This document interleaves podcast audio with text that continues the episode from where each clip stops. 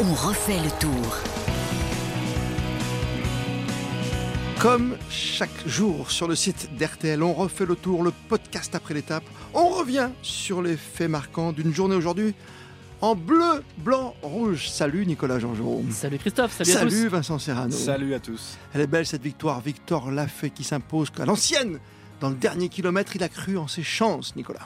Bah, beaucoup d'audace. Euh, moi, j'ai beaucoup aimé la, manière de, Victor Lafay qu'on avait vu déjà euh, au sommet de la côte de Piquet hier, euh, quasiment les yeux dans les yeux avec Pogacar et, et Vingegaard sur le thème Allez les gars, on y va, on s'amuse un petit peu, on passe et, on fait la, descente. Et puis, bien, quand il y a ces, derniers kilomètres avec ce groupe de, 25 coureurs où il y a quand même des grands noms, Van Aert est là, Vingegaard est là, Pogacar est là évidemment, et puis il y a d'autres joueurs, d'autres coureurs, d'autres prétendants au, classement euh, général. Quand tout ce petit monde se regarde au kilomètre, eh ben lui, il prend l'initiative.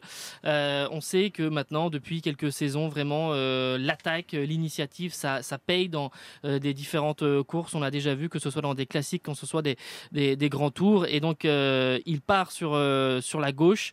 il se démarque vraiment de, de, ce groupe. Et puis après, ça a été vraiment un, long suspense. Il s'abrite bien sur le côté droit de la route parce que le, le vent venait de de ce côté-là, donc il se protège de la, mer et donc il se protège des barrières et du public qui est présent. Et puis euh, voilà, il finit quelques mètres devant euh, Van Aert qui, euh, qui rage vraiment de, de finalement avoir lancé un petit peu trop tard. Et Pogacar troisième de l'étape. Vraiment, moi j'ai aimé la manière.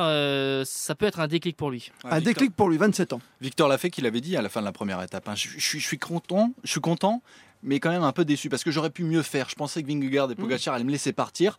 J'ai tenté ma chance, mais finalement, bon, ça s'est pas fait comme ça. Il était quand même un peu déçu. Et puis là, il s'est dit bon bah ça suffit. Je vais arrêter d'être énervé contre moi-même à la fin d'une étape. Et, puis il y allait, il y est allé au culot. C'est croire en soi, tout simplement aussi. Bah, bien sûr, c'est le meilleur puncher de toute façon de la Cofidis. Là, il s'est dit bon bah allez, j'ai encore une chance devant moi. Je peux peut-être faire quelque chose. Et puis ça, à 5 à 5 mètres, ça s'est fait. L'an dernier, moi j'écoutais les commentaires de Nicolas Georgerot. Il a fallu, on a failli avoir la même victoire presque française pour Cofidis aussi. Oui, Benjamin Thomas qui est bah repris à vraiment quelques mètres, euh, vraiment tout proche de la ligne à, Carcassonne. C'était, euh, c'était rageant évidemment pour cette équipe Cofidis qui n'avait euh, plus gagné de succès d'étape sur le Tour depuis 2008. Et, et, évidemment, Victor l'a fait aussi quand il nous en a parlé à la fin de, de l'étape. il explique que c'est, pesant. il y avait un contexte. À chaque fois, on revenait vers Cédric Vasseur, le manager de l'équipe, vers d'autres coureurs pour dire mais alors est-ce que c'est enfin la bonne sur, euh, sur Tour de France. Et quand ça dure comme ça, quand il y a cette série, bah, ça met de la pression sur les coureurs, ça, voilà, hmm. ça, ça, crée un, environnement qui est pas toujours un peu bloquant des fois pour les, pour les coureurs.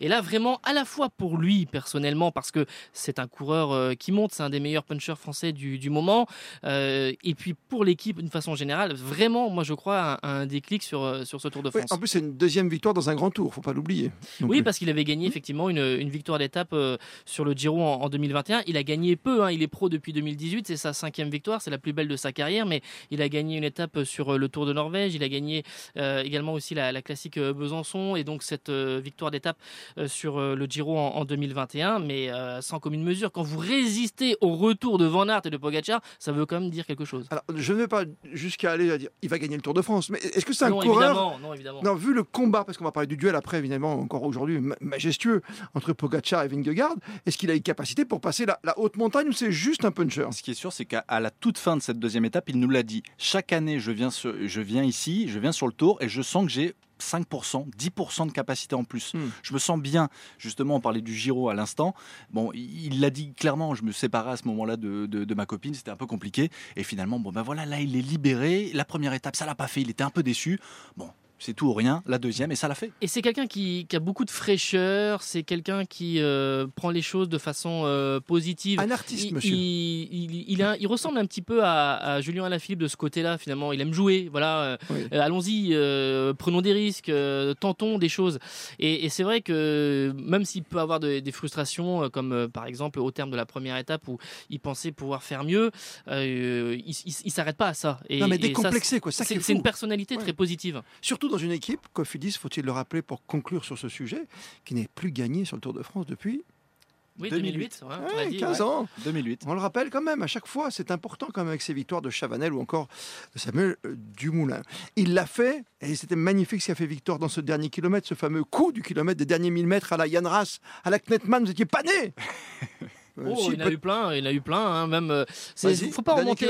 Non, mais il faut pas remonter simplement encore à euh, 20 ou 30 ans. Il y a toujours des coureurs, même sur des classiques, qui essayent de faire le Mais kilomètre. sur un Tour de La, France la seule différence, non, la seule différence, c'est que ça, Mhm. ça ne réussit pas. Oui, oui, Mais, non, mais, mais, mais, mais ce coup du kilomètre, on le voit euh, toujours. Tu Simplement, Ouais, ouais. euh, on l'a vu sur Milan-San Remo euh, un peu ces derniers temps. On l'a vu. Bon, bref, on, on le voit. Mais c'est vrai que avec la puissance des équipes qu'il y a et souvent la, la puissance des trains pour les sprinteurs, effectivement, c'est une manœuvre qui réussit de moins en moins. Le duel au sommet est là et bien là, puisque derrière, ou grâce à eux peut-être aussi, on arrive à sortir un Victor Lafay, mais Pogacar, encore une fois, attaqué aujourd'hui Vingegaard, ça va pas arrêter. Dès le premier jour, on est le deuxième jour, tu as toujours du coude à coude, ça a même frotté, Nico. Il a, il est, vraiment Pogacar, il exploite euh, tous les terrains. C'est-à-dire que le premier jour, on l'a vu, il est prêt à montrer à Vingegaard, je, je, je- vais te tester, je vais, euh, je, vais vraiment euh, voir jusqu'où tu, tu peux aller.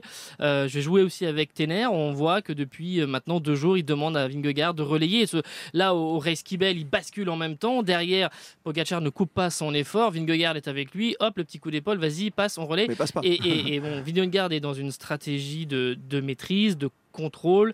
Il veut pas entrer dans un, dans un, j'allais dire dans un tu cyclisme veux de champagne. il refuse le combat ou il- C'est pas, il- pour lui c'est trop tôt. Le Et combat, il va l'avoir. C'est pas son but. Oui, aussi. voilà, il est dans Ouais. une stratégie un peu de freinage et d'attendre vraiment sur euh, euh, les grandes ascensions, la haute montagne, pour essayer de faire la différence. On n'en est qu'au deuxième jour, donc euh, il y a encore énormément de terrain à, à exploiter. On rappelle, Deux jours Mais des 30 secondes de cols. grappiller, mon cher. Eh Oui, oui, parce qu'il va Pogacar qui chercher revient à 6 bonifie. secondes. Ouais, deuxième place, il, il revient à 6 secondes. Après, moi, je me pose Et juste la 11 question. secondes à Vingegaard avec les bonifs. hein. Et 11 Ouais. secondes avec les bonifs. Moi, je me pose juste la question de savoir si UAE a pas sorti ses cartes trop tôt. Euh, et qu'ils ont Bah, moi, tenté dès le que- départ. Non. Ouais, je- je- bah, franchement, euh, quand on voit la, la hein composition déjà hier euh, sur la première étape, euh, quand ils font le travail dans la côte de, de Piquet, où ils envoient euh, Bierg, Trentin, euh, Gross Schartner, tu comprends que voilà. Et aujourd'hui, c'est pareil. hein. Euh, c'est pour montrer que tout le monde est, est devant, de faire le tempo au pied du, du Race Kibel. Ensuite, les Jumbo étaient là aussi et puis ont voulu un petit peu contrôler euh, ça. Ils ont été un petit peu en surnombre. L'équipe néerlandaise était un petit peu plus en, en surnombre que les, que les UAE sur la fin de, de l'ascension. Mais très clairement, on a deux, vraiment deux blocs qui vont s'affronter avec du talent vraiment dans ces deux équipes. Ça va être euh, incroyable. Vraiment, la haute montagne, franchement, on a, on a hâte. Ah, on a- Ça arrivera vite hein, cette année, on le rappelle, puisqu'on va euh, fin de semaine, on sera dans les Pyrénées. Ah oui, même milieu, milieu de semaine. Hein, Milieu de semaine déjà cinquième et sixième étape, on est déjà dans, dans la Ah haute oui. montagne avec euh, Tarbes-Cotterêts et Paul la veille, la veille, Paul à Reims. Ouais, ouais. C'est surtout Tarbes-Cotterêts avec le passage du, du Tourmalet au sixième jour. Vraiment, c'est une, une première semaine très dense. À Après, ce qui sixième jour. Oui, Ce qui m'inquiète un peu juste pour euh, Pogacar, c'est que derrière, quand même, Vingegaard, dans la roue, ça bronche pas. hein. Euh, il suit, il dit rien, il passe pas un relais. Il est entre guillemets un petit peu dans l'économie. Il, Il laisse attend de voir show, justement. Ouais. Bah, je pense que, en fait, comme tout le monde se posait la question de savoir dans quel état de forme était Pogacar, Vingegaard, il a rien à faire pour le moment. Il laisse juste UAE courir à la limite. Ses gars sont derrière lui.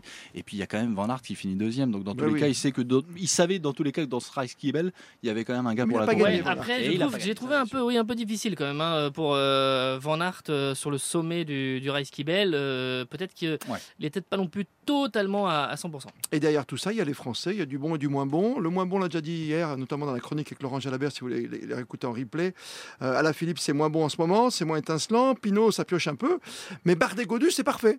Ils étaient dans le bon groupe, ils étaient dans ce groupe de, de 25 coureurs donc euh, à, à se disputer la, la victoire. Après, euh, c'est vrai, euh, Pinot et, et Alaphilippe, eux, terminent quand même à 2 minutes euh, 25. Alors évidemment, ils vont pas gagner le, Le Tour de France. le Tour de France. Donc évidemment, pour le succès ça les handicape euh, pas tant que ça. J'ai une pensée pour Ben O'Connor, le leader de la formation AG2R Citroën. Il est euh, aujourd'hui à 1,41 au, au général. Il a encore eu des soucis. Euh, aujourd'hui, il est euh, tombé, pas à grande vitesse, mais il est remonté. Euh, il- on l'a revu dans le groupe euh, de tête, mais ensuite il y a eu une cassure. Il a encore perdu euh, du temps. Mais en tout cas, Bardet, Godu, là, pour euh, euh, parler de ces deux euh, Français, ils sont euh, dans le match. Ils sont pour l'instant dans l'allure. Ils ne se font pas surprendre. Euh, même si euh, Pinot et, Go- et- et, Madouas, pardon, pour Godu, ont sauté dans le On va aller voir jusqu'au bout. Bardet, Godu, c'est encourageant ou pas pour conclure bah, les deux, Oui, pardon, c'était les deux de l'année dernière hein, déjà hein, que l'on a vu. Mm. Et, c'est les deux que l'on voit encore dans ce Tour de France. Moi, j'espérais juste que, hum, enfin, j'espère encore que Valentin Madouas soit vraiment en bonne forme et puisse conduire Godu jusqu'à la fin. C'est un travail formidable qu'il avait fait sur l'édition 2022. Donc voilà. Vincent? Serrano, Nicolas, Georges Les gars, demain mais ça, ça sera la troisième, le troisième acte dont refait le tour. C'est sur le podcast rtl.fr.